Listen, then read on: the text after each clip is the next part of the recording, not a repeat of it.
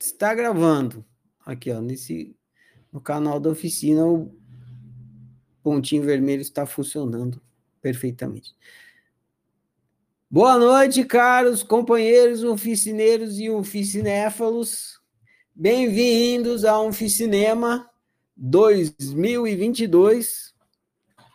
Começando quente, fervendo, com a análise do filme Não Olhe para Cima, que é um filme que está foi lançado recentemente, está na crista da onda e tem tudo a ver com o que a gente está estudando no momento no ciclo de estudos. É... Prazer estar aqui com vocês. E vamos então, sem mais delongas, começar a nossa rodada do UNFI Cinema. Quem é, quiser falar a sua resenha, fazer a sua análise, é só levantar a mão e aí eu vou liberando aqui. Já temos um colaborador, Tiago. Tiago, seu microfone está liberado.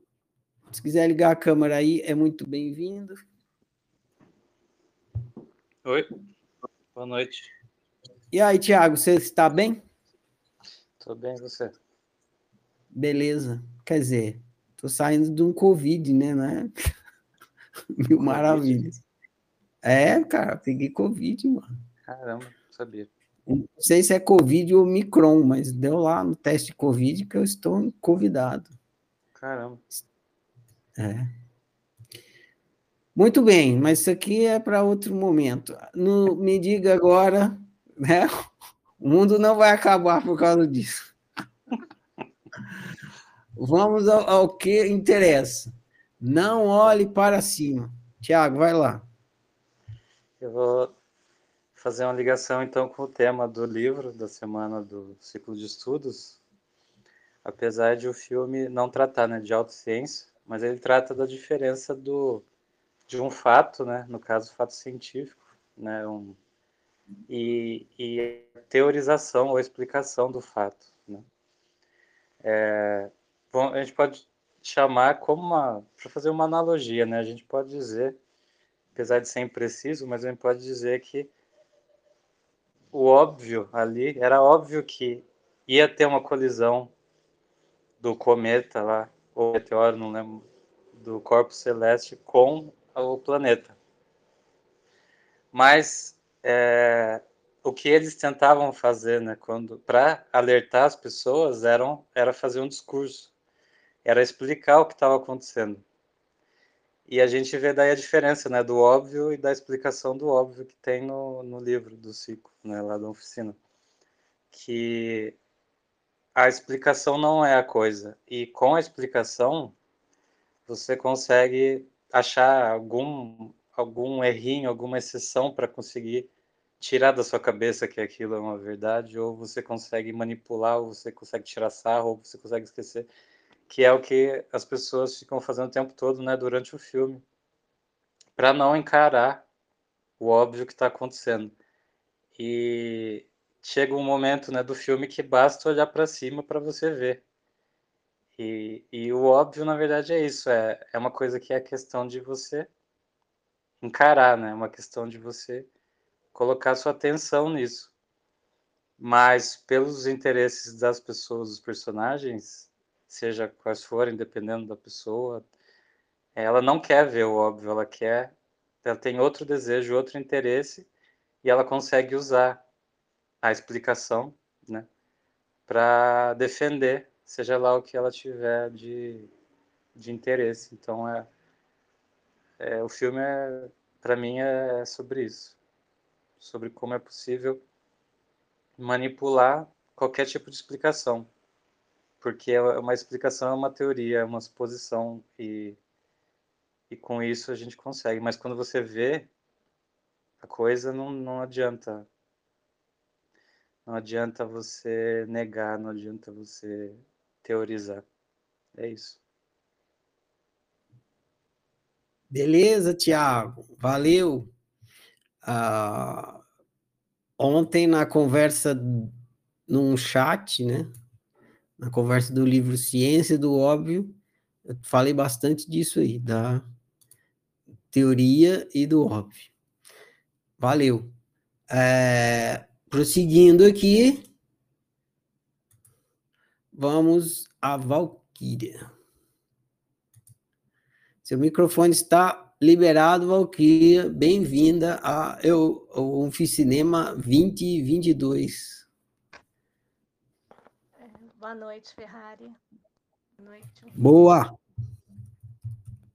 Bom, eu, eu fiz um, um resumo aqui, eu vou seguir mais ou menos o, o, as escritas que eu fiz aqui porque esse filme ele me fez refletir assim o, o, quanto o óbvio do filme é o quanto que a gente ignora é, o quanto que a gente não olha né, estando dentro da ignorância não olha para o essencial né porque pelo que é importante. E, e a gente cresce né dentro de, de uma percepção de mundo né de vida extremamente pequeno, limitado. E, e, sofre muito com isso. Né? Mas na maioria das vezes, é, a gente acaba preferindo. A gente, eu falo assim, eu estou falando no sentido mais amplo aí, né? Porque o filme mostrou numa realidade mais macro. E, mas a gente acaba preferindo ficar ali é, naquele mundinho, naquele espacinho pequeno, limitado, né, na mediocridade, né, neste olhar dentro da média. E, e a grande maioria também tem resistência em ir além, né, além desse conhecido, além desse limitezinho que a gente cresce achando né, que o mundo é assim, assado e tal. E quando, quando tem um que vai lá e fala que é diferente, que você pode né? Que você te dá um olhar diferente, quase que, vamos ver lá, 90%, 99%, aí na, aqui na oficina a gente tem exemplo disso aí, né? É, começa o ciclo, muita gente vai embora, porque mostra, né, dá, aponta aquilo ali, olha, tem muito mais do que isso aí que você, que você enxerga, mas sabe? Aquela coisa de voltar para o habitual, para o conhecido, né? E, e eu acho que o filme mostrou muito isso, esse olhar raso diante da experiência humana, diante do que realmente importa. Né? Esse filme foi feito é, pela questão é, da, da, natureza, né? Por, por, tantos danos aí à natureza, mas a gente pode abranger esse assunto aí para vários, né, várias coisas. E, e, e, o meteoro do filme é, metaforicamente, na minha opinião, a nossa ignorância em saber o que somos, né? como funciona esse jogo. Porque ninguém ensina. Né? Você é estimulado o tempo todo a procurar uma distração. Né? Quando a dor acontece, que, que a gente faz? Quando você chora, quando você é criança, é um brinquedo, é um sorvete. Quando você é adolescente, vai para o shopping. Quando você é adulto, é uma cerveja, é um, um filme na Netflix. Então, assim, é, o tempo inteiro a gente é estimulado a olhar para fora, né? a fugir, a fugir da, né? das nossas emoções, a não lidar com as nossas dores, com as nossas quais as dificuldades aí de não estar tá sabendo jogar o jogo, vamos dizer assim, né? E só que a gente cresce, né? E, e esse e a gente sabe que isso vai, a gente vai protelando, protelando e uma hora esse meteoro explode, né? A gente vai levando na ignorância, mas uma hora isso explode, uma hora uma hora ser quase que obrigado a olhar para isso. São as grandes mudanças, né? A gente as grandes mudanças. Inclusive, esse filme, eu estava pensando, eu lembrei assim daquele texto da oficina que fala do cachorro sentado no prego, daquele do, do, do dono da fazenda que vai lá e mata o cachorro ao invés de um ladrão, porque é, é sempre essa fuga, né? Esse olhar para fora, né? sempre essa estimulação para foge, vai se distrair, sabe? Esquece disso. E, e a gente pode olhar também esse meteoro como um, um potencial não usado, né? Você não sabe usar. Ou você usa em desacordo com você. E esse potencial que nós somos, né, vai se condensando e ele, ele quase que não aguenta ser ignorado, né? É, é como se ele dissesse assim, olha, eu vou explodir tudo aqui para ver se você olha para mim, para ver se você deixa de olhar o outro, para ver se você deixa de, de, se preocupar com o outro, com a opinião do outro e olhe para você, olhe para a tua vida, olhe para a tua experiência, né? É um potencial que a gente tem mal usado, mas ele quer, ele quer se manifestar o todo o tempo. Eu acho que o, o, o óbvio do filme, aí falando da ciência do óbvio, é isso. Porque quando a gente vai, a gente vai seguindo aí no, no, no, nos trabalhos da oficina, a gente vai percebendo isso. Mas como que eu não olhei para isso antes? Como que eu passei tanto tempo preocupado com tanta coisa que não tinha importância, deixando isso que era o mais importante, que era a minha experiência, que eram as minhas vivências, que eram as minhas dores, né? Com o meu jeito de, de conduzir a minha experiência, que é isso que vai fazer sentido, né? Depois que tudo isso aqui acabar, isso que faz todo sentido. Então, é, o filme para mim é, é uma, uma chamativa para isso, sabe? E, e, relacionado assim com a ciência do óbvio é o olhar para você, né? Olhar para o que é importante. É isso. Valeu, Valquíria, muito legal. Eu vou explodir tudo para ver se você olha aqui, né? Adorei. É. você não, não quer prestar atenção, então uh, explode é. tudo. Vou é detonar tudo aqui. É, o sofrimento é isso, né? Não... Ah, eu estava assistindo um outro, aproveitar e comentar aqui. Você é a próxima, tá, Bruno? Estava é, assistindo um outro seriado é, hoje, terminei de assistir hoje, com aquela menina que fez o Titanic, esqueci o nome dela é, Mayor of Mayor of West, West Town, um negócio assim, né? Maré de West Town. Enfim, começa o seriado com um lance de que o filho dela se matou, né? Cometeu suicídio. É um puta trauma, né? Aí ela é detetive, aí ela se mete em descobrir tudo quanto é caso. Aí, no fim, a terapeuta fala para ela: oh, você não acha que você se tornou uma investigadora e detetive para você ficar investigando a vida dos outros? E, e, e, e assim, não olhar para sua? Ela, nossa, aí cai a ficha dela. Aí termina, eu vou contar o fim do. do... Nossa, tô dando um spoiler feio aqui. Mas tudo bem, não atrapalha isso aí. Não, a parte do suspense do filme eu não estou dando spoiler. Termina o, o filme com ela. É esse mesmo, Jorge. Mayor of Easttown. É, subindo no porão aonde o filho dela se matou, cometeu suicídio. Então, se ela enrolou o filme inteiro para não entrar no porão. Aí, finalmente, depois de muita cacetada, ela falou: ah, bom, vou entrar no porão, então. Bem simbólico ela entrar no porão. É isso. Não quer olhar? Então, vou explodir tudo aqui. É... Vamos para o próximo. Bruna, seu microfone está liberado. Oi, boa noite, gente. É, Ferrari boa noite. o microfone, porque da, da, outra vez deu problema isso aqui. Ele tá bom. Você não quer ligar o vídeo aí pra gente ver? Eu liguei, não tá? Ah, tem outro botão aqui de. de... Costa aí, por favor. Isso aí, agora nós estamos não, vendo você. Aí, deu certo, beleza. Então, foi um filme que mexeu muito comigo. Eu terminei o filme, tipo assim, não acredito que está acontecendo. porque para mim ele fala muito da realidade que já está acontecendo. É, e é impressionante como, no, no, fim do filme, assim, me deu esse o primeiro pensamento que me veio, nossa, como a gente é medíocre, né? Coisa impressionante. Não que o filme não falasse de nada que, que exatamente, que não é óbvio, né? Mas é aquele óbvio que a hora que ele fica escancarado, né?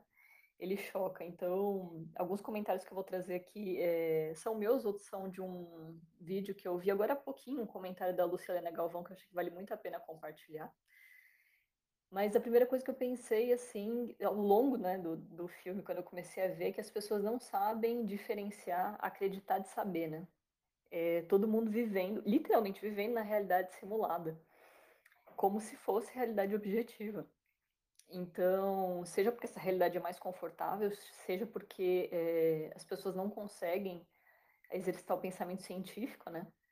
Nem o científico, quem dirá o autocientífico, a coisa fica pior ainda. E, mas o que eu estava olhando aqui agora há pouco também, da Lucilena comentando, é que o filme traz muito essa questão da falha do ser humano em pensar por si próprio, né? Então, o ser humano que é, é educado por opiniões alheias pela mídia, que é, compra aquele discurso que satisfaz mais, compra a, a ideia que é mais confortável, que, que convém, né? Também tem isso. E tem uma cena do filme que traz isso muito, muito explícito, né? Ah, essa coisa que, que a Valkyria comentou também, tipo, de olhar para fora, né? De fugir das coisas. Quando o algoritmo que os, os personagens lá da empresa de celular criam, né? De que o algoritmo prevê a vida de todo mundo. Só que o algoritmo não consegue prever o final do personagem principal, do cientista, né? E ele não consegue prever porque o cara muda de atitude. Ele sai do automático isso é, sai do automático e ele muda de decisão, né? Ele para de, de ser um, um cara assim, é, guiado pelos, pelos interesses, né? Guiado pela cenourinha, guiado pelo, pelo conforto ali, porque ele se perde completamente do princípio dele. Só que quando ele retoma isso é quando o algoritmo falha, ou seja, se você age como uma máquina, você pode ser substituído por uma.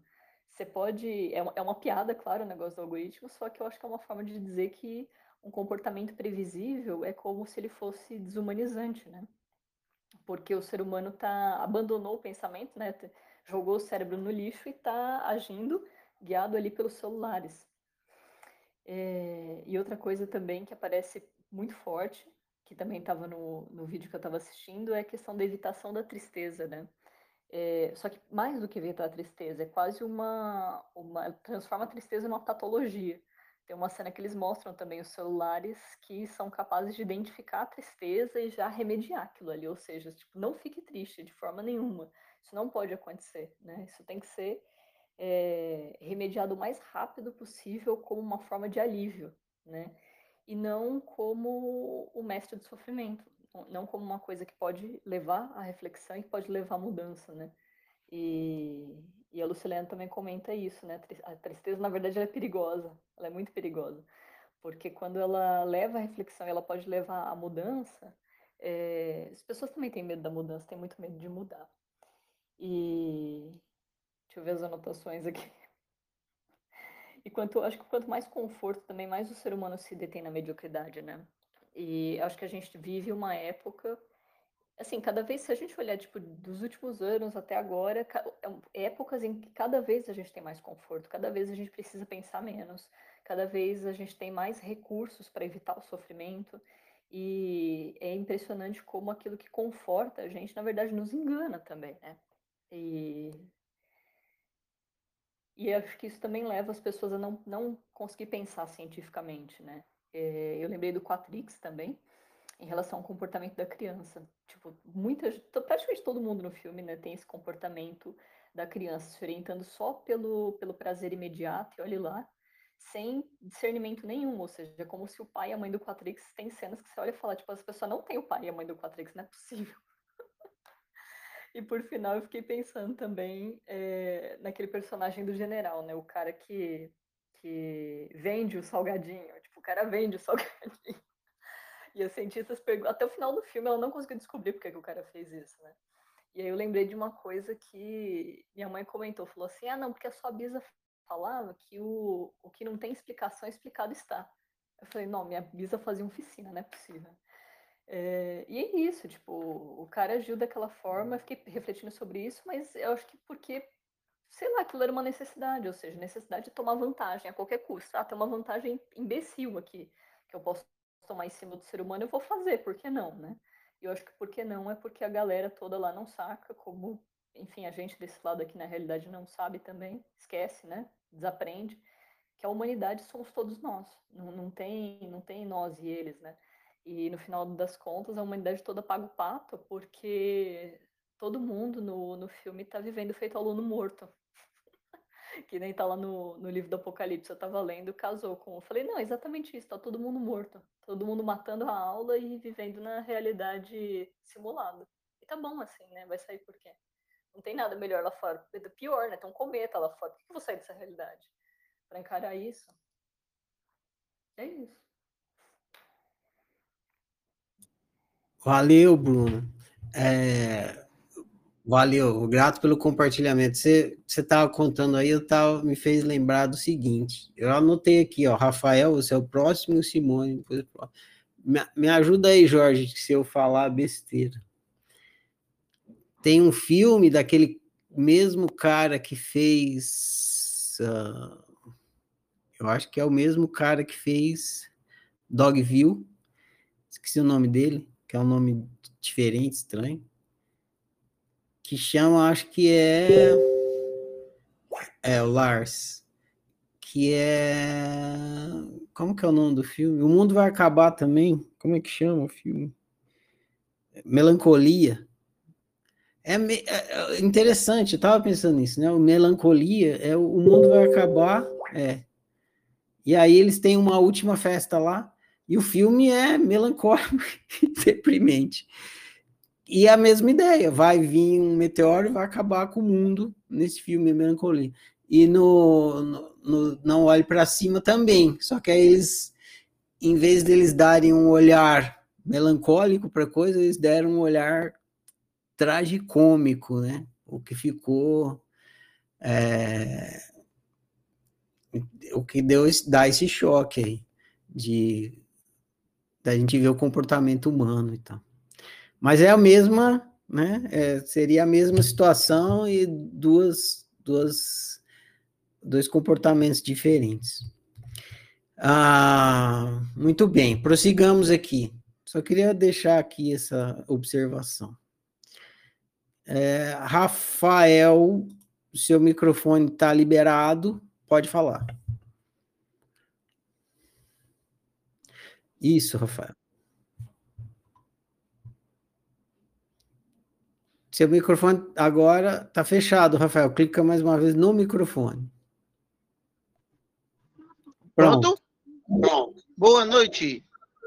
Boa noite, Rafael. Boa noite, Rafael. Saudações a todos. É... Eu assisti esse filme, na verdade, antes da, da sugestão para o ciclo de estudos, né? Eu assisti esse, esse filme.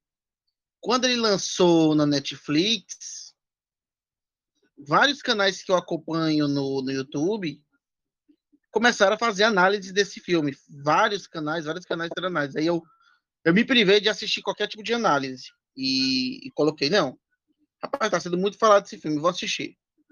Peguei, tirei, uma tarde e vou assistir. E quer queira, quer não, é, dentro do que a companheira anterior falou, é, a principal mensagem do filme para mim foi aprender a pensar por mim mesmo. Porque o filme ele forçou, ele, ele, ele forçou sim, ele deixou muito explícito a ideia do, do autor a criar uma dualidade. A, a equipe do, do, do doutor da universidade, que a doutoranda dele descobriu o cometa, né, vindo, e a turma do da presidente. E, e que quer que não, eu fui, eu fui conduzido a ver muita questão da dessa caricatura parodial referente a, ao sistema político, ao sistema financeiro, com uma paródia de uma espécie de um, de um, de um Bill Gates, de um Elon Musk, lá, o, o cientista lá, o dono da empresa lá, o, uma paródia com relação à política, com relação aos governos, e, e, a questão, o mundo acabando, mas o povo mais preocupado com o que a mídia dizia, com o que os artistas diziam, mais focados em, na questão materialista do ganhar dinheiro, que quer que não foi induzido a isso, mas o ponto principal, e aí pegando a deixa do, do ciência do óbvio, essa questão do, da, da autoanálise. É como tu fala, né, Ferrari? é, a explicação do óbvio nem sempre é óbvio. O cometa está vindo, é óbvio. Os estudos dizem, não é acreditar. É ciência, está lá o estudo mostrando o cometa está vindo. Mas o povo não aceitou. Por quê? Porque tinha outros interesses em jogo. Tinham outra, outras intenções, outras vontades de jogo. É a mesma com a gente. A gente muitas vezes vê o óbvio. Eu vejo o óbvio mas eu tenho que ter muita muita é, sobriedade, muito pé no chão para ver aquela coisa óbvia e aceitá-la. Porque é muito fácil querer negar o óbvio e tentar me iludir com uma ignorância forjada, uma, uma ignorância planejada por mim, uma pseudo-ignorância, né? vendo a coisa assim na minha cara e eu querendo negar aquela coisa na minha cara porque eu tenho outros interesses em jogo. É, é praticamente isso. É, são poucas palavras, mas é, é a minha leitura do filme, assim, partindo dessa questão, desse pontapé da, da autociência, da autoobservação, da autoanálise, que a gente, inclusive, abordou, abordou semana passada e fechou ontem no chat. Obrigado.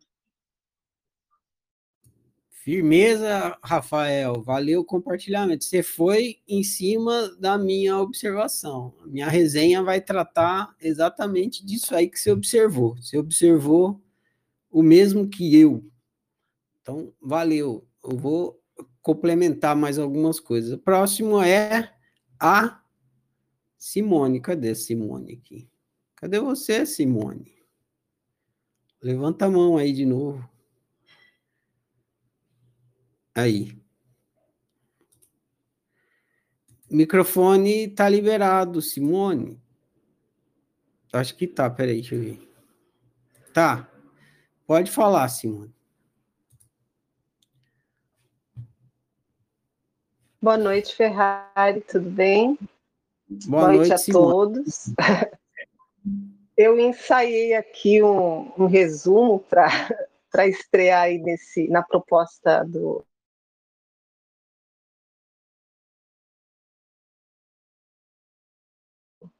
Cinema, mas vou, vou falar que desde quando eu assisti filme, eu ficava tentando buscar no filme. Eu ficava vendo, procurando ali no filme se estava vendo algum equívoco no, enquanto os cientistas estavam ali falando.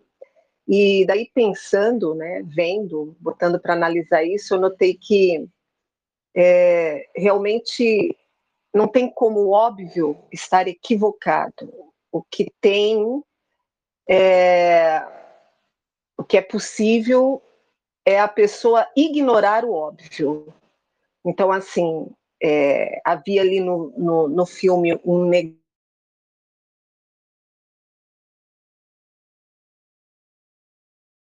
negacionismo claro, que estava deixando tudo numa, numa desordem né, ainda.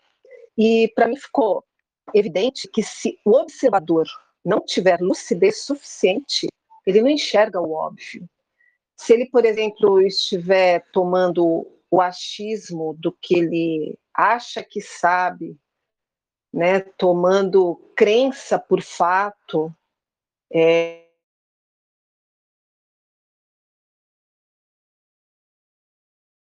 é, ou se ele delegar para outra pessoa, para outros, o que ele decidir, é, coisas que são de sua inteira responsabilidade, aí realmente o que me espantou muito ali no, no filme foi que a gente está inserido mesmo numa idiotice É, não sei se idiotice consegue ser mais do que ignorância, mas numa, numa idiotice sem precedentes.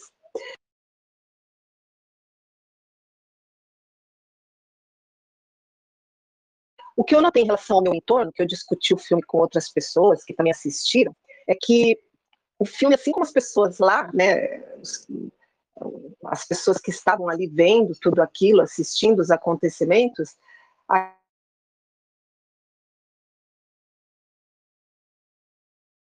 aqui, vamos dizer assim, na vida real, o pessoal também estava num, num, jeito assim, eu senti que não sabia se ria ou se chorava do filme. Ou seja, o filme, ele, ele causou, né, é indiscutível que ele causou um mal-estar é, nas pessoas e, e, e ele deixou bem óbvio que as pessoas, mesmo lá no filme, ou quem estava assistindo o filme, decidiu para onde olhar, né? É, elas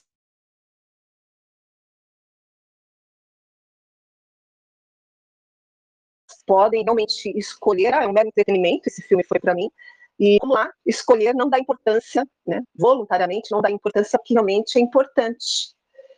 E eu sei que o filme, as pessoas falaram muito sobre como a imprensa e o governo manipula e tendenciona o assunto, mas ficou claro que ninguém também quis, né, voluntariamente, mais uma vez, não quis olhar é, para os fatos, né, com, com a ferramenta própria, com suas lupas próprias.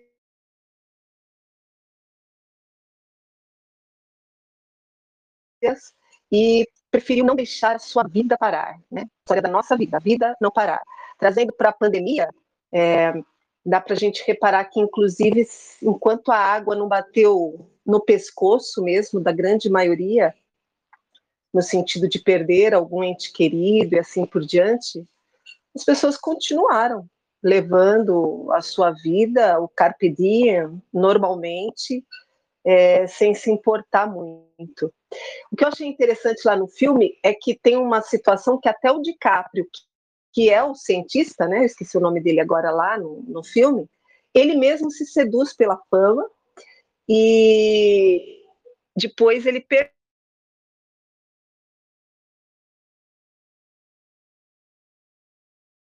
percebe que, na verdade, deram poder para ele, né? Por, por, ele saber, ele se achou ali, ó, eu tô, sou fodão da história, mas não viu que ele também estava sendo manipulado. Então, mesmo o saber dele, é, que para ele estava tão óbvio, ele se permitiu ali oscilar, né? E ser usado pelo novo programa do governo. Bom, é, eu acho que é isso que eu queria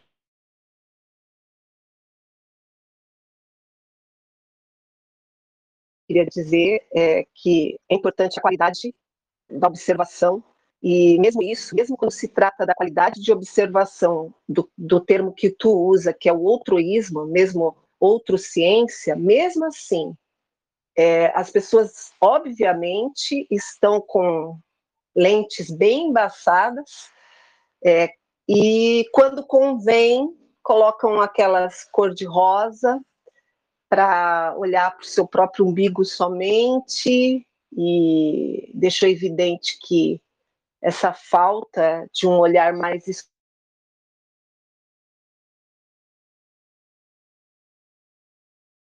escrutinador deixa bastante claro que o narcisismo nunca foi tão pontual no nosso tempo hoje, é, mesmo quando eu converso com algumas pessoas que falam assim, ah, mas eu tenho autoconhecimento, eu pratico autoconhecimento, e quando você vai ver, você vê que, na verdade, é um, é um autoconhecimento narcisista, né, que é uma paixão só por si, por seu entorno, e não tem nada a ver de, de autoobservação realmente. E a ferramenta que hoje está sendo usada para isso é uma ferramenta que está colocando em xeque, inclusive, a confiança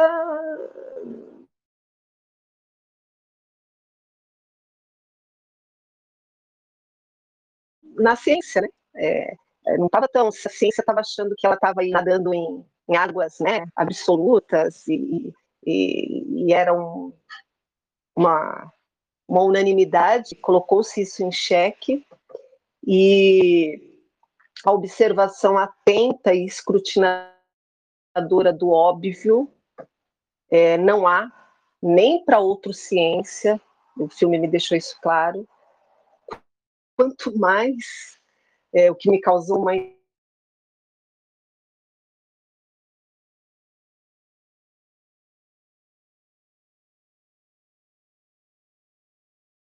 estranheza, um, um choque, na verdade, o filme me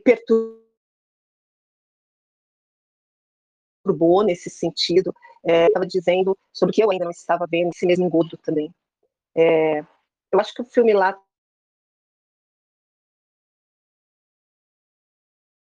estava falando de uma coisa que eu li uma vez que você escreveu, não me lembro mais, foi bem no comecinho da, de eu ver sobre o site da, da oficina, é, você falando sobre os ignorantes é, em PHD, né? Ignorantes PHD, aqueles que acham que sabem.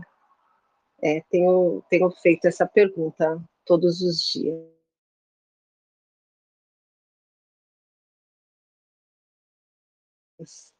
Né? É isso. Tentei me ideia aqui, mas preferi falar máximo com o meu entendimento. Obrigada. Beleza, Simone. Valeu o compartilhamento. A sua conexão aí, ela estava dando umas travadas. Assim, ela travava, aí depois ela falava tudo que tinha ficado parado, acelerado. Depois você vê na gravação. Eu não sei por que, acontece isso, mas talvez seja. Não, deu para ouvir, mas é, aconteceu assim. Não sei se você está perto do roteador. É. Se você estiver longe do roteador.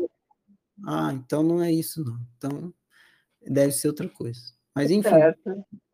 Tô te dando esse feedback para você saber, para você conseguir melhorar alguma coisa. Obrigada. Aí. Tá bom. Tá. Vamos... Da próxima vez vou tentar colocar no, no computador para ver.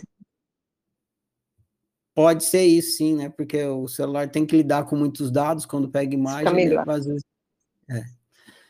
Ah, o próximo é o William, Obrigada depois você. Valeu, Simone, grato. É... William. Seu microfone está liberado, William. Pode falar. Você tem que clicar mais uma vez aí. William. Não estamos te ouvindo. Você tem que clicar mais uma vez aí. William, aí. Isso, William. Boa noite. Boa noite. Diga tem lá, William. agora? Tem som e tem imagem. Manda ver. Com você. Tá, boa noite. Bom, é, an antes de mais nada, eu queria agradecer aí aos colegas, né? Eu li alguns elogios, né? Lá, uh, hoje aí no, no Telegram. Então, eu queria agradecer uh, pelo carinho deles, né? Uma coisa que eu fiquei surpreso, né, ao assistir o filme é que, ah, por exemplo, a alegoria do Platão, né, está sempre presente e atual, né, que é o mito da caverna. Quando você tem um, uma minoria que vê a realidade e ao, ao, tomar contato com a realidade quer passar para os demais e os demais não acreditam, né, naquela realidade que foi observada. E, e na nossa vida, todo. Então, eu fico impressionado nesse. Platão, um, uma antiga, ela está presente no nosso dia a dia até hoje. E no filme também dá para a gente fazer quase que um paralelo com o que a gente está fazendo aqui, uma oficina, né? Você tem lá cientistas que estão observando a realidade, né? no caso, a gente tem o Ferrari, observa no, só é ele mesmo, ele descobriu passando para a gente. Algumas pessoas acreditaram aqui e outras não acreditaram, por desinteresse, por comodismo ou por interesse em outras coisas, enfim. Mas elas não acreditaram e preferiram não tomar conhecimento. Né? E algumas acreditaram e estão aqui, tentando sair da ignorância, né, a partir desse, desse relato que você faz para a gente aqui todo dia, e está tentando sair da ignorância. No caso lá do filme, você tem a ciência, aqui você tem a mesma metodologia, o objeto é que, é, que muda, né? Mas a ideia é a mesma. Então você está tentando passar para a gente uma realidade, só que a realidade interior. Lá no filme a realidade era exterior. E lá, é, como aqui, muitas pessoas têm interesses e têm dogmas e tem, enfim, uma série de questões que vão é, conseguir se observar e outras não vão, por vários motivos. Então, o que eu notei é que esse filme tem tudo a ver com, com o que está se passando aqui conosco, né, dentro do grupo. E com as outras pessoas que estão fora, que conheciam, que, que não ficaram, não participaram, que participaram de um grupo em algum momento e também depois resolveram sair, justamente por, por comodismo ou por falta de interesse, não tiveram a vontade real de é, se estudar, de fazer essa, essa, esse olhar para dentro, a fim de se conhecer melhor e ter o autoconhecimento. Eu acho que é basicamente isso que eu consegui notar no filme. Legal, William, bem observado. É isso. Tem um, um, um, texto da oficina que chama O Cara Chato, o Cara Chato no Cinema. Tem a ver com isso que você falou, porque o texto também tem a ver com a Caverna de Platão. O cara chato no cinema, ele fala, é, é só um filme, é o cara chato, né? Aí, quando você traz uma coisa que é inconveniente, você vira o chato. A hora, na hora que essa coisa se torna necessária, aí você vira a última bolachinha do, chaco, do pacote. Esse texto meio que, que trata disso aí. Mas, é, beleza, William, valeu demais, grato pelo compartilhamento. Vou para o próximo aqui, tá bom? Ok, obrigado. Igualmente, agradecido. Sem é, vocês estão percebendo aqui, né? Sem vocês, colaboradores, não tem um cinema, né? Então, é, é vocês que fazem isso aqui acontecer. O agradecimento é meu. Permitir falar, Sandra Fonseca. Está liberado. Sandra, por favor. Oi, Ferrares, boa noite. Boa noite boa, a todos. Sandra. Quer ligar a sua câmera aí para aparecer? Ah, não, hoje não, Ferrari. Eu estou do avesso, não vai dar, não. Bom, vamos lá. É, o filme, o filme propõe que as pessoas não olhem para cima, ou seja, propõe que elas continuem distraídas, né? E tem muito a ver com a realidade, porque ninguém quer olhar para dentro, ninguém quer olhar para a dor, ninguém, ninguém quer fuçar o seu baú de lama, né? Então, é, o que, que as pessoas estão fazendo? Estão se distraindo, se distraindo com rede social, se distraindo, seja lá com o que for. E acho que já foi falado aí, mas é, só para reforçar, é, nós vivemos em negação o tempo inteiro, é uma alienação assim sem tamanho. Então, para que que eu vou olhar para dentro, né? O filme propõe olhar para fora, pra, eh, como foi dito aí, para o externo, não olhe para cima, que se você olhar para cima, você vai enxergar a realidade, né? E o engraçado é que o interessante, aliás, é que a cientista, ela vira meme. Eh, os garotos até criam um adesivo, coloca no skate, né? Você vai morrer, vai morrer todo mundo. Então, quando eles encontram com ela, eles não acreditam. Ai, a mina lá do meme, pá, né? Mas eles estão preocupados em ficar famoso porque conhece a mina, tá pegando a cientista que, é, que virou meme. Mas a mensagem que ela está passando, que o mundo está acabando, ninguém está cagando para isso. O povo está cagando, que se exploda o mundo, né? E de modo geral é isso. E eu, assim que eu comecei a assistir, eu percebi ah, como que a realidade é metáfora, porque nós estamos passando por isso aí, né? Gente negando que o globo é redondo. Pois não. Já chegou. Ai, só um instante. Desculpa, Ferreira, só um instantinho, preciso passar um código aqui. Bom, então é isso. As pessoas estão em negação o tempo todo, ninguém quer olhar para a realidade e no final é aquilo, né? É o caos completo. É isso. Valeu. Valeu. Valeu. Grato pelo compartilhamento. Uh... Alguém mais quer é, compartilhar sua resenha, seu entendimento do filme? Temos mais dois aqui. Ó, a Cid primeiro, depois você, tá, Jorge? Que ela foi mais rápida no gatilho aqui. Cid, seu microfone está liberado.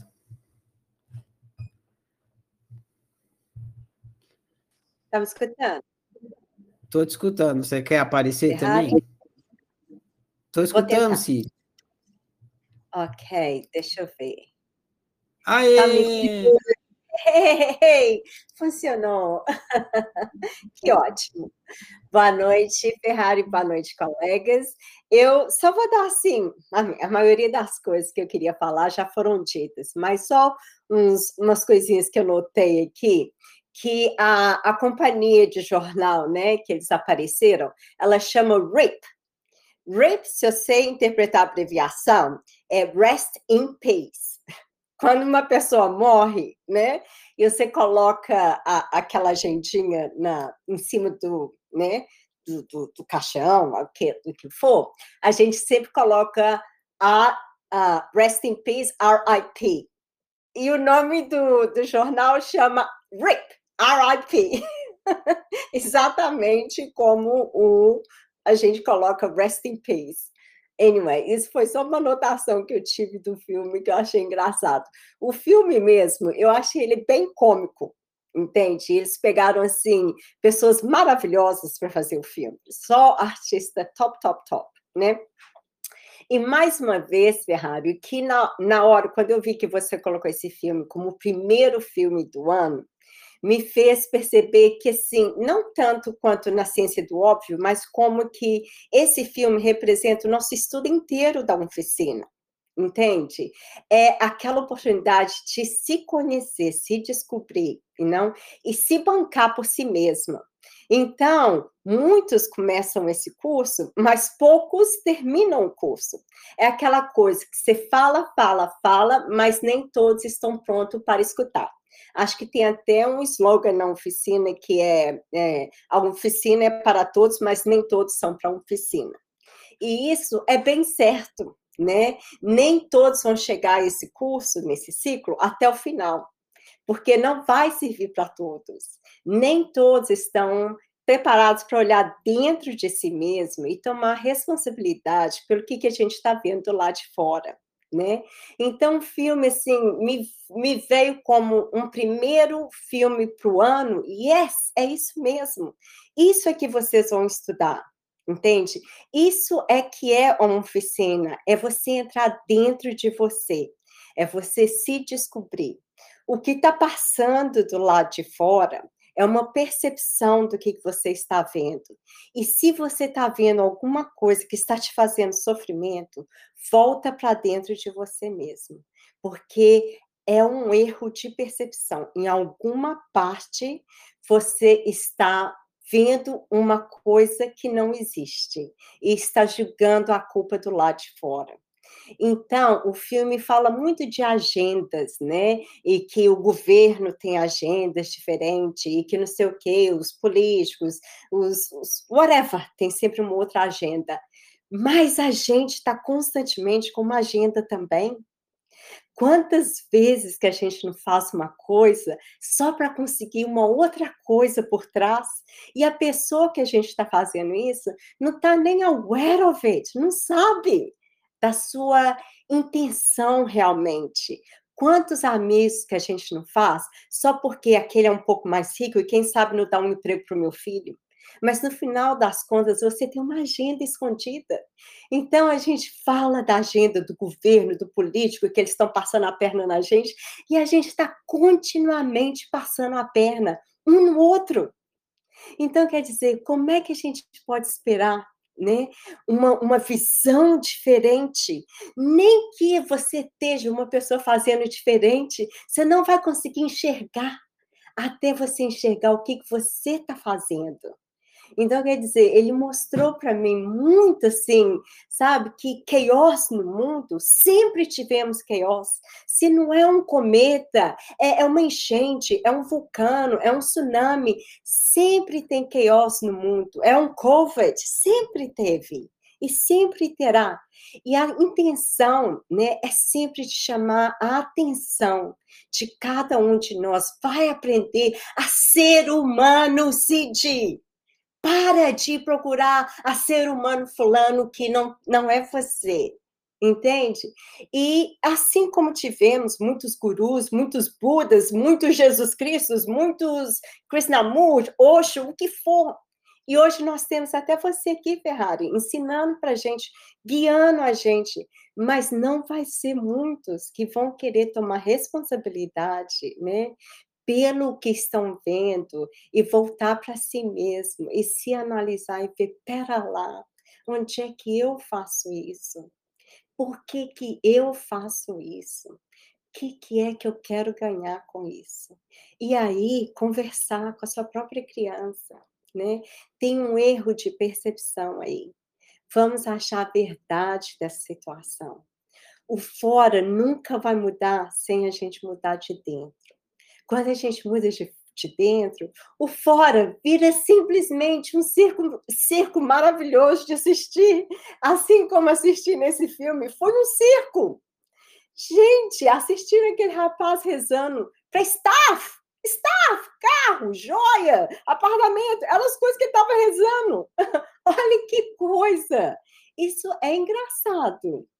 E uma das coisas que assim que eu achei no final do filme, Ferrari, depois que eles tentaram, né? A menina tentou explodir, berrar, gritar, chorar. Gente, nós estamos morrendo, nós estamos morrendo. Não tinha como. Então ela resolveu entrar nela mesma, o doutor resolveu entrar nele mesmo. O que, que é mais importante? É a minha família, é o amor, é esse momento agora.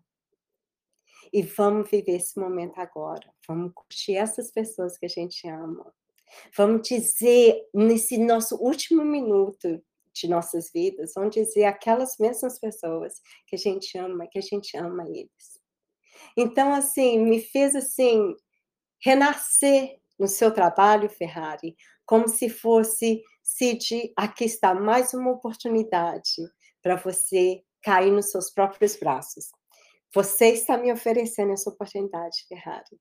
E it's up to me para pegar essa oportunidade e fazer o melhor que eu posso para mim. E me conhecer, porque não tem nada melhor nessa vida do que nos conhecer. E uma vez que a gente faz isso, a gente vive bem. Não importa o cenário que os, o, o, os óculos estão mostrando para a gente, a gente consegue viver bem. É só isso que eu queria compartilhar. Isso aí, Cid, bem legal. Aí você, você, falou várias coisas aí, uma que ninguém observou ainda e, e você observou bem e me chamou também a atenção foi o fim, né? Porque é um filme que é todo de humor e sarcasmo, né? Mas no fim não foi, no fim foi quase que poético, né? Ele botou uma, ele, ele, ele, o diretor ele falou não, nesse fim eu vou botar uma coisa assim de que não é sarcasmo, que, que vai chegar assim tipo no, no que seria mais importante no, na, na experiência humana. E aí ele colocou lá no fim, ó. bem legal mesmo. Valeu, Cid. Obrigado pelo compartilhamento. É, vamos aqui para o Jorge agora. Peraí, Jorge. Pronto, Jorge, seu microfone está liberado. Boa noite, pessoal. Boa Todo noite. Não quer mostrar Hoje não, tá. De menino tá do calor. Rio. Menino, então tá. Beleza, manda ver, mano. É, o filme, é, aliás, o pessoal falou várias coisas aí, eu vou levar para um outro lado.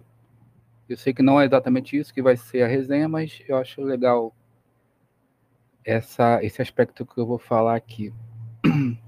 O filme ele é sobre negacionismo, isso é óbvio, né? E tá negando o que, na verdade, né? O que, que as pessoas estão negando?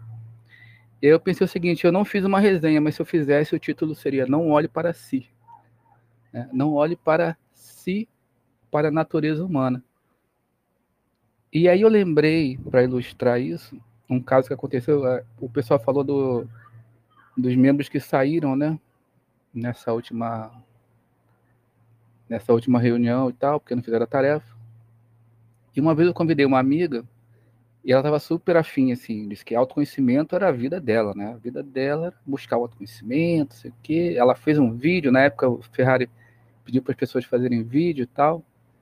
Eu falei, pô, legal, né? Super entusiasmada. Aí a primeira, primeira tarefa, isso de apresentação, era fale, depois você morreu, fale sobre o que você acha da sua vida, sobre a sua vida, né, da, de lá do pós-morte e tal ela saiu na mesma hora. Eu perguntei, mas por quê? O que, que houve? Não gostou? Ela, ah, é coisa fúnebre, falar da morte, não sei o quê. Não, tô fora. E eu pensei, né? O filme ele fala do sentimento de urgência. É, todo mundo sabe que a, era a metáfora era sobre a, as mudanças climáticas e que as pessoas normalmente é normal acharem que ah, isso aí é daqui a mil anos, né? Não vai afetar nem a mim, nem a minha geração, nem a geração seguinte. E uh, a gente vive como se nada fosse acontecer. E aí eles têm essa ideia de falar, bom, já que a, a, eles acham que isso vai acontecer daqui a mil anos, e se fosse um cometa que vai chegar daqui a pouco? Né? Como as pessoas reagiriam? E, assim, da pior forma possível, porque a gente não quer olhar para a finitude. Né? E a coisa mais óbvia da, da existência, da experiência humana, é essa. Se você, eu estava pensando esses dias sobre o livro, eu falei, cara, qual é a única certeza que eu tenho, né? O que, que é o mais óbvio, assim? Falei, pô, é a morte. E aí ele joga essa, né? Olha, vocês todos vão morrer, pô. Né? O que, que vocês vão fazer com isso? Aí, aí vem as reações. Tem um filme dos Simpsons também sobre o fim do mundo que eu adoro, assim, que eles eles veem a iminência da, de, um, de uma catástrofe, né? E aí tá a igreja lá do bar. O pessoal que tá no bar corre para a igreja, o pessoal da igreja corre para o bar. Eu acho isso assim fantástico. Por quê? Porque no fim assim nada importa, né? Você vai fazer o que você sempre quis fazer, cara. Eu tô aqui fazendo o quê? Eu vou é, e a maioria dos filmes sobre catástrofe, sobre fim do mundo inevitável, é isso, né? As pessoas vão fazer o que elas querem fazer, que sempre quiseram fazer. Então, é, a, a Cid falou uma coisa interessante, né? Que o, o filme também apela para isso. Como você vai gastar seu tempo? Como você vai lidar com essa informação? E na maioria das vezes a gente não quer olhar. Né? E é, é, é, quando eu assisti, o Ferrari falou: o que, que te tocou? Né? O que me tocou foi isso. Eu falei, cara, eu sou isso aí, né? Eu sou essa negação, eu sou essas pessoas também. Eu posso é, até falar, ah, mas claro que eu sei do, dos perigos e tal, eu sei da pandemia. Mas e as outras coisas que eu nego? E as outras coisas que eu não quero olhar? Né? Como o meu próprio fim, né? como a urgência de se conhecer, como a urgência de saber quem eu sou e viver uma vida consciente. Então eu acho que essa é uma reflexão muito legal, né, dentro do filme, que eu acho que não, não tem muito a ver com o livro, mas me tocou bastante nesse sentido, porque eu sou aquelas pessoas também, eu, eu não quero olhar para um monte de coisas. É, eu lembrei também do show de Truman, né? Esse dia o Ferrari falou assim, porra, tanta coisa legal que acontece na vida, a gente devia ter, sempre olhar para as coisas com espanto, com né, com a, é, admiração. E o show de Truman no final, a gente foi um dos últimos filmes que a gente assistiu. Acaba aquele drama todo, as pessoas acompanhando no, né, em várias cidades ali pela televisão, e quando acaba, ele vai embora, alguém fala assim: o que, está passando na televisão, hein? Vamos, vamos, muda de canal aí, vamos ver o Big Brother e tal. Tipo, sabe, aquilo não significou nada. Então. E é basicamente isso. Acabou o filme, né? Legal. Negacionismo, pandemia, mudança climática. Vamos ver o Big Brother. Então é isso. Fico por aqui. Valeu, mano. Valeu, Jorge. Grato pelo compartilhamento. Bem observado. Temos uma mão levantada aqui. Temos mesmo? Da Isa. Está aqui embaixo.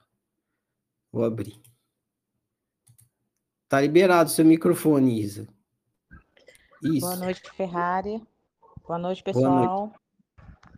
Então, é, eu acho que assim, não tem muito a acrescentar diante da fala de todo mundo, que foi muito bacana. Mas é, o que, que acontece? Assim que saiu esse filme, como eu tenho muitos grupos é, da Netflix e grupos espiritualistas, então esse filme ele bombou em tudo quanto era lugar.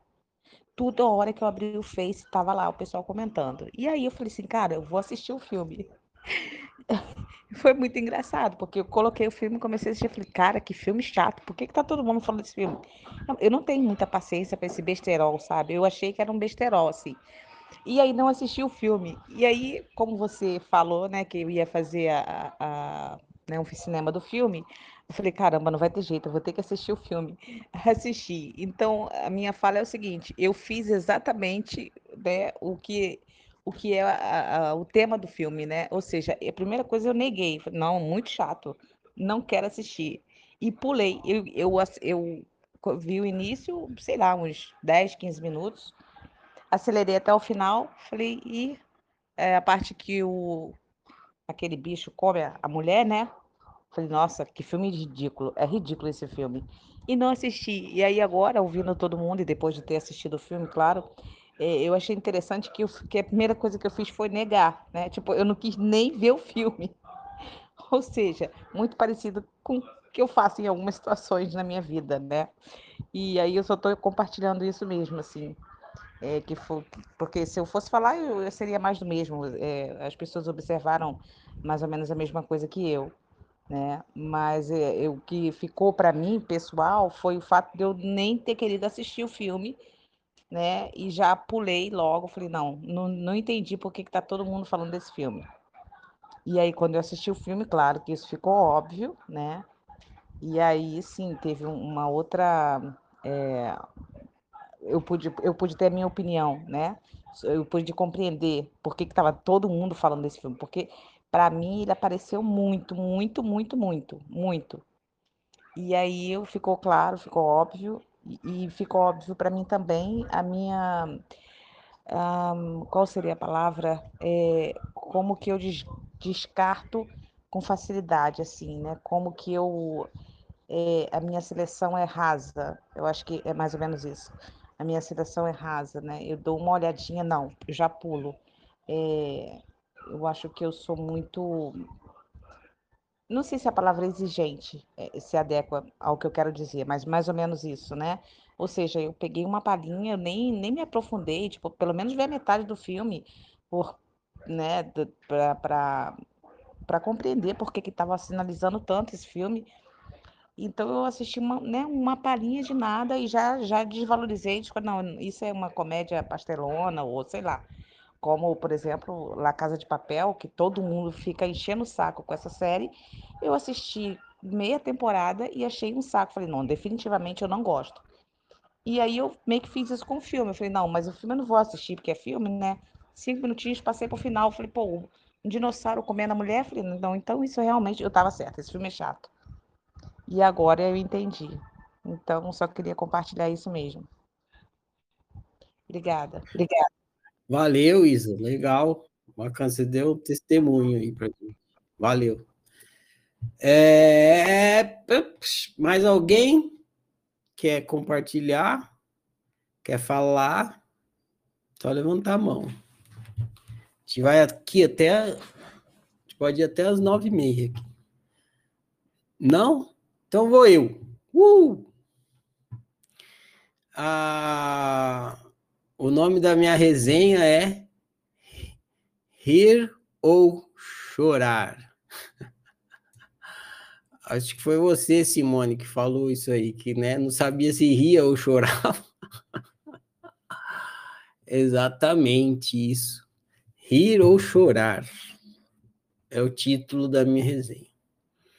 Resenha autocientífica do filme Não Olhe para Mim. Então, vou, eu vou dizer aqui, a minha resenha vai contar para vocês por que, eu selecionei esse filme para ser o filme de estudo relacionado ao livro Ciência do Óbvio.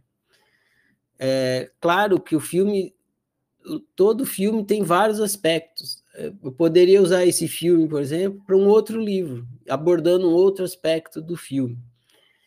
Como o Jorge, por exemplo, que ele olhou por um outro viés o filme. E ele serviria para outro, outro estudo, outra análise e tal. Ah, aí, mas eu escolhi esse filme por um motivo específico e agora, falando da minha resenha, vocês vão entender. Ou chorar. Resenha autocientífica do filme Não Olhe para Cima.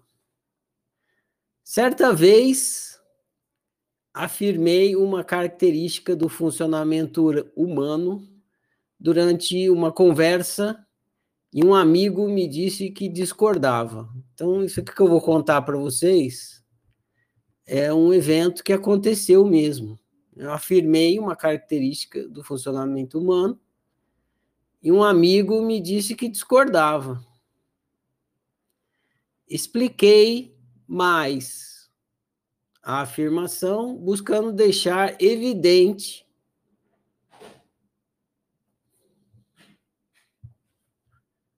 Eu escrevi errado aqui. Ah, buscando deixar o mais evidente possível. Não escrevi errado, não. Eu li errado. E meu amigo continuou dizendo que discordava. Eu expliquei, ele discorda. Eu expliquei super bem explicado, deixando bem evidente. Continuou falando, discordo. Perguntei qual era a discordância dele.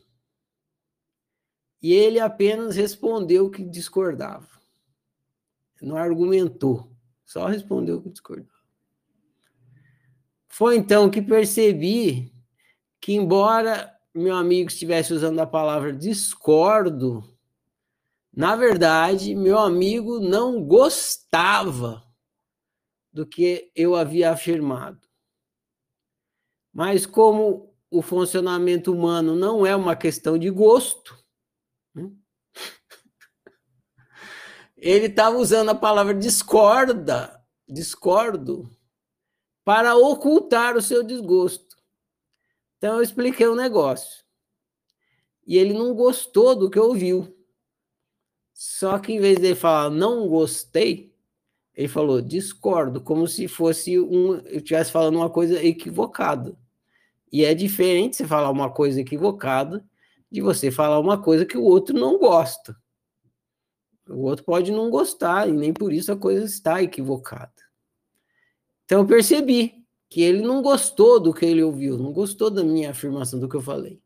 Só que ele não queria falar, não gosto disso, ele queria dizer que estava errado. Então ele falou, discordo. Esse evento foi simples, e breve, porém muito marcante. Me impressionou o acontecimento. E me ensinou que, mesmo que um ser humano entenda algo, mesmo que ele entenda, mesmo que esteja óbvio, mesmo que seja um fato inegável, Mesmo que ele entenda, mesmo que seja óbvio, que esteja óbvio, mesmo que seja um fato inegável, ainda assim, esse ser humano pode optar por ignorar esse algo por conveniência. Então, pode estar tá óbvio, pode ser inegável, mas por conveniência você ignora, não quero saber, discordo, né? é uma questão de opção, né? Não tem a ver. Não, tá errado. Não é que tá errado. A pessoa opta por ignorar aquilo. Não gosta, não quer saber. Meio como a Isa falou. Era conveniente para o meu amigo ignorar minhas explicações, porque colocava em risco sua posição de poder dentro do nosso grupo. Isso é uma questão da circunstância ali era conveniente para o meu amigo ignorar o que eu estava falando, porque se ele não ignorasse, colocava em risco a posição de poder dele dentro do grupo.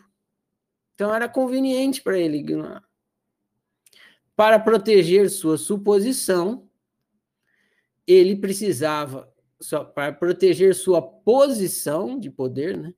Ele precisava fingir que a roupa do rei era linda embora fosse ululante que o rei estava nu.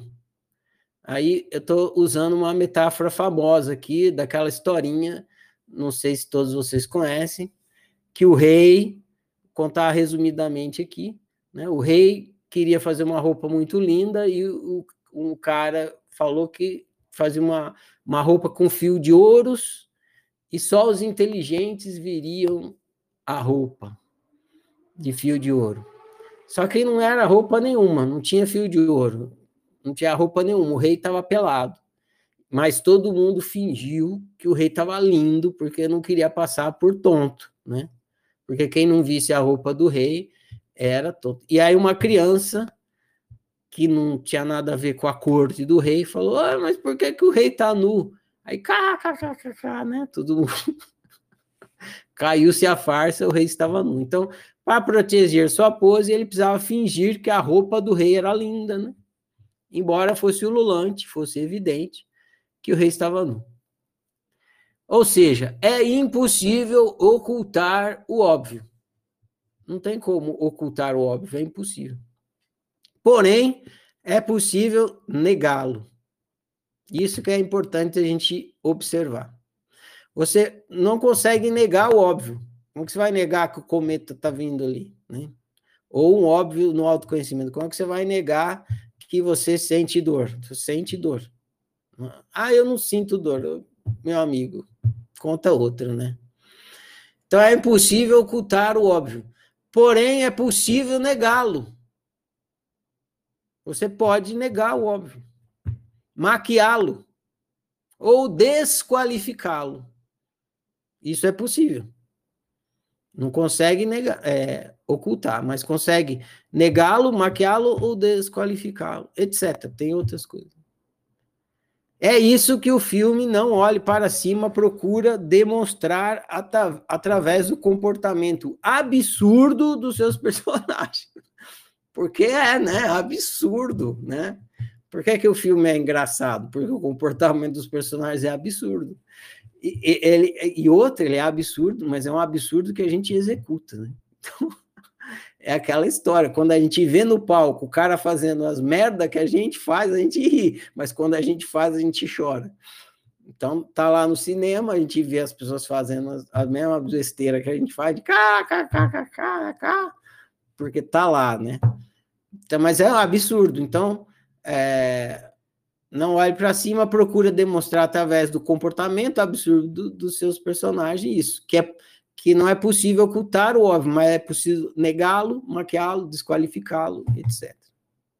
O meteoro está no céu brilhante e ululante. Mas os personagens optam por negar o óbvio, olhando para baixo e se recusando a olhar para cima. Ou seja, se recusando a admitir o óbvio. Então é uma opção lá que eles fazem. O filme é genial e denuncia esse comportamento negacionista da forma mais escarnecida possível, através da ironia tal como na história do rei que está nu. Também a história do rei que está nu também procura demonstrar, né, esse negacionismo, essa negação através da ironia. O escárnio é tão grande que ficamos na dúvida se o filme é para rir ou para chorar. Não é? Pensem bem aí. O escárnio é tão grande, você fala, não, a gente faz, é isso que a gente faz, essa é a nossa vida, olha eu aí. E aí, eu vou rir ou vou chorar? Porque é de chorar, né? é de chorar. A gente só ri porque chorar não adianta. O filme é uma comédia, mas a gente deveria chorar, né? Que não estava falando do filme Melancolia, é a mesma história, só que eles choram lá no Melancolia. E nesse eles ri, é para rir, né? Então você fica, não, meu Deus, é, esses, esses somos nós, esses somos nós, que triste, né? Que triste essa vida. O escárnio é tão grande que ficamos na dúvida se o filme é para rir ou para chorar. Afinal, a piada não está no filme. Está em quem está assistindo o filme. A piada do filme não tem piada no filme. Né? O filme todo se passa como um dramalhão. E a gente ri. Tem piada no filme? Nenhuma. A piada não está no filme. A piada está em quem está assistindo o filme, né? A piada do filme somos nós, não os personagens lá na tela. Dito isso, como esse filme se relaciona com o autoconhecimento e mais especificamente com o que está explicado no livro Ciência do Óbvio. No filme, o negacionismo é representado pela mentalidade não olhe para cima. É assim que está representado o negacionismo no filme. Ou seja, não encare a realidade. No autoconhecimento, o negacionismo está representado pela mentalidade não olhe para si, que nem o Jorge falou, né? Não olhe para si. Ou seja, não pratique autociência, porque você praticar autociência, você vai olhar para si. O negacionismo no filme é representativo do nosso autonegacionismo, que prefere olhar para qualquer lugar menos né, para nós mesmos, para si mesmo. O negacionismo do filme levou ao fim do mundo. Não foi isso que aconteceu, né? Eles ficaram lá naquele negacionismo, não fizeram nada e foi o fim do mundo. O negacionismo do filme levou ao fim do mundo. O autonegacionismo também. o autonegacionismo também leva ao fim do mundo, porque a gente convive cada vez pior. Né? Vive cada vez pior e convive cada vez pior. Você não pode alterar a história no filme, mas pode mudar a história humana. Que tal mudar de opção? Que tal praticar autociência e salvar o mundo? Fim da minha resenha. É isso aí, gente. Essa foi as minhas reflexões. Eu vou, é, antes de encerrar aqui, dizer para vocês que é, amanhã eu posto a gravação dessa, dessa nossa conversa aqui no canal da oficina. E junto com a gravação, logo embaixo do post da gravação, vai ter um post com uma pergunta, que é uma tradição aqui na atividade do cinema eu vou colocar uma pergunta que tem a ver com o filme. E aí vai estar tá lá num post no canal da oficina. É uma pergunta sobre a sua experiência de vida com o negacionismo. Aí, se você quiser compartilhar a sua experiência de vida com negacionismo, você clica em comentar nesse post e posta lá a resposta para sua pergunta nesse post que vai estar tá no canal da oficina e vocês estiveram participando aqui, vão poder ler a resposta um dos outros e amplia, né? A gente amplia o compartilhamento que começou aqui. É, o próximo filme que a gente vai assistir e comentar aqui no cinema é relacionado ao filme Apocalipse é o filme Matrix. Ah, tinha que ser, né? uh, falando do Apocalipse. Então, o próximo filme é Matrix. Eu vou postar também no canal da oficina. Como o link que está lá no canal, que eu ponho para vocês do Google Drive, hum, às vezes o Google fica chateado, vamos dizer assim, por conta dos direitos autorais. Então o link vai ficar uma semana só, depois eu vou tirar ele do ar. Então o link do não olhe para cima eu já vou retirar, né? Vou desligar ele e aí eu ativo o, o, o do Matrix para vocês terem uma semana de prazo aí para baixar e assistir. Então, a minha sugestão é assim: logo que eu postar, já baixa, em vez de assistir online, já baixa, já fica com o filme. Aí depois, você não vai, se precisar, já, você já tá com o filme ali. Beleza. É... Agradeço demais a todos vocês que colaboraram, oferecendo, compartilhando a visão de vocês, a reflexão de vocês, a resenha de vocês.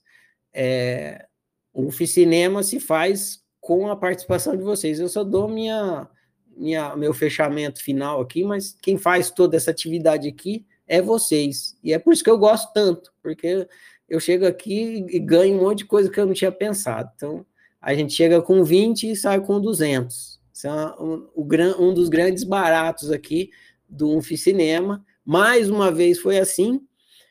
Começamos, abrimos com chave de ouro, tanto em questão do filme escolhido, como a, a oferta de vocês aí no compartilhamento. Foi muito rico. É, eu aproveitei demais, creio que todos vocês aproveitaram. Então é isso. Prossigamos.